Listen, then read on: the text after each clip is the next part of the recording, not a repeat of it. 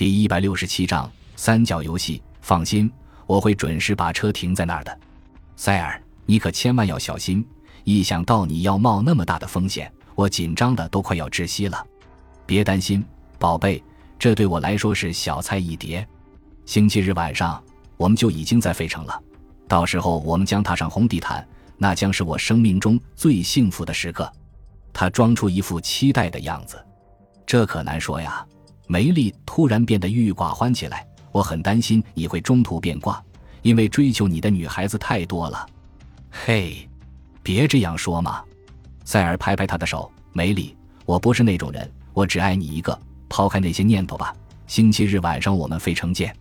你以前去过费城吗？从来没有。你确定？确定？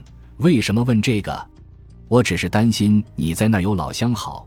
他们也许会把你从我身边抢走，谁都不会把我从你这儿抢走的。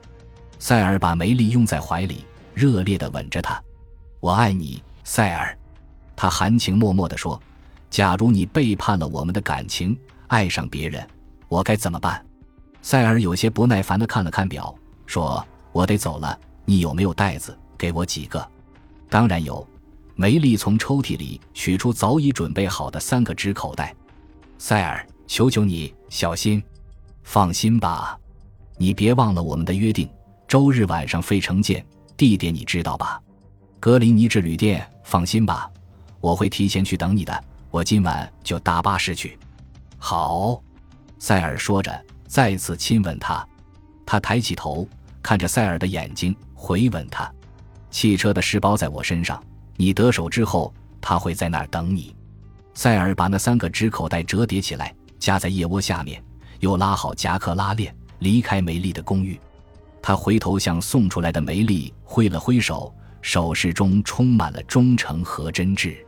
送走塞尔后，梅丽披上雨衣，来到停车场，将自己那辆已经买了三年的汽车发动起来。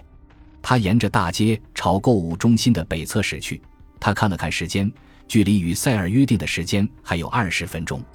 他只需在这二十分钟内把汽车停在那个床上用品商店附近就可以了。与此同时，塞尔已经出现在第一国家银行。他沉着地来到银行柜台，将事先写好的一张纸条递给里面的女出纳员，然后把纸口袋也塞了进去。塞尔拉低的帽檐挡住了大半个脸，只从帽檐后面露出微笑。出纳员看了看纸条上的字，上面写着：“将钱塞满袋子。”否则就杀了你！出纳员惊骇地瞪大了双眼，尽管极度恐惧，但他还是乖乖地按照纸条上的指示，从抽屉里拿出一沓沓现钞，塞进了口袋。在抢劫之前，塞尔已经对银行的情况了如指掌。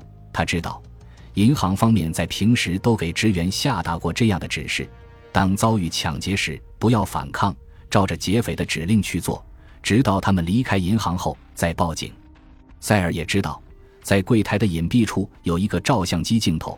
女出纳员在取钱的时候，一定偷偷地按动了一个隐藏在办公桌上的快门，拍下了自己的照片。不过，塞尔可不担心，因为照片上只会出现一张被帽檐遮住的脸，谁又能认得出来呢？过了一会儿，出纳员将纸条和纸袋都推了出来，他小心地收好，然后微笑着说了声：“谢谢你，小姐。”就快步走出了银行大门，上了人行道。这时，银行的出纳员也迅速按响了警铃。银行的警卫立即根据出纳员的叙述追出门去。可是，此时正值中午，门口的州立大街有许多行人，他们有的打着伞，有的穿着雨衣，还有不少人背着包和提着购物袋。塞尔走在他们当中，就好像沙滩中的一粒沙，森林中的一片叶一样，很快就消失不见了。当银行警卫们还在到处寻找他的踪迹时，塞尔已经走进哈里逊储蓄公司的旋转门了。在哈里逊储蓄公司，塞尔故伎重演，最后他也如愿以偿拿到了满满一口袋钱。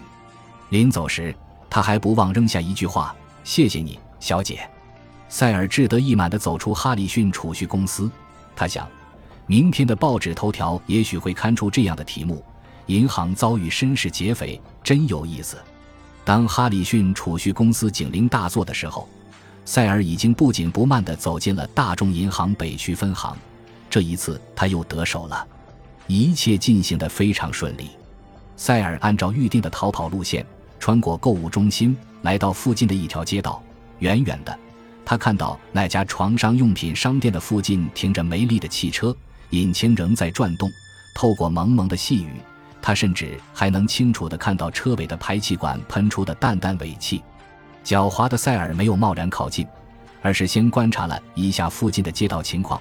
只见行人或穿着雨衣，或打着雨伞，三三两两地在雨中走着，完全没有人注意到他时，这才放心地向汽车走去。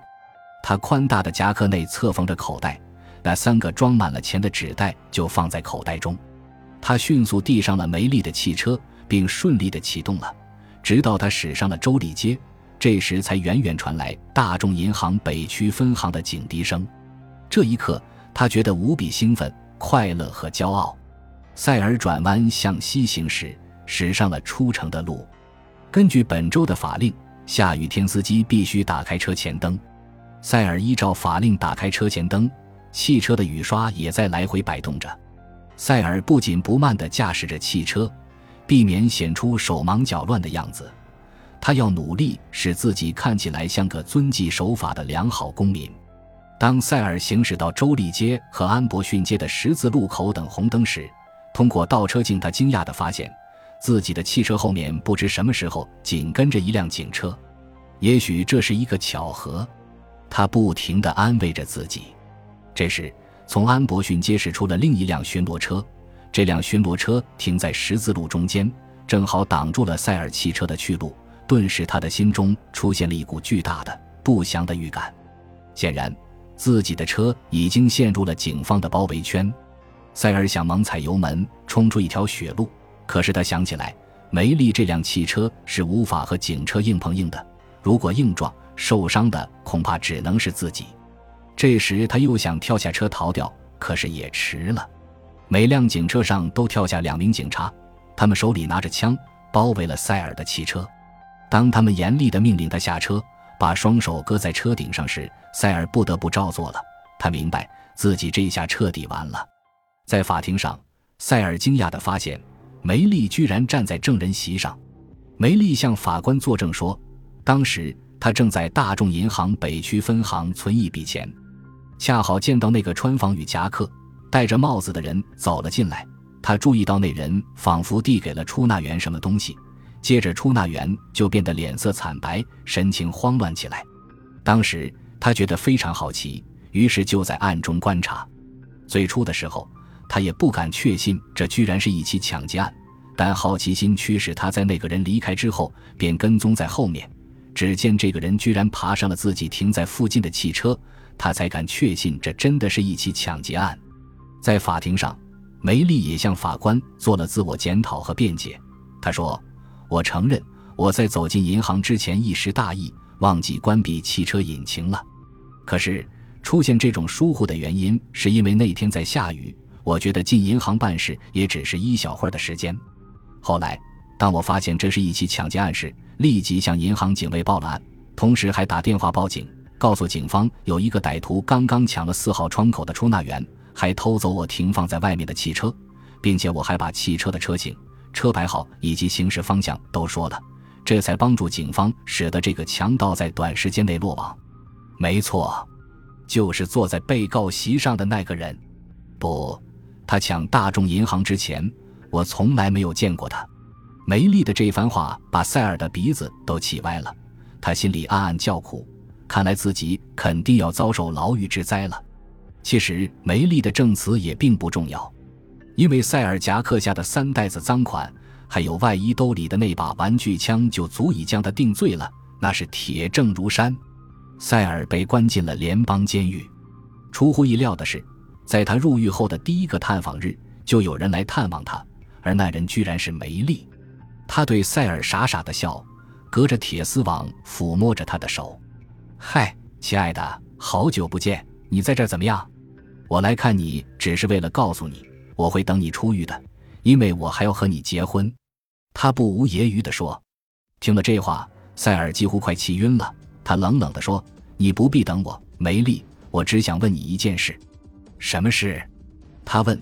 虽然他知道他想要问什么。你说那天你为什么要报警？你说你爱我，愿意和我去费城结婚，而且也同意了我的抢劫计划。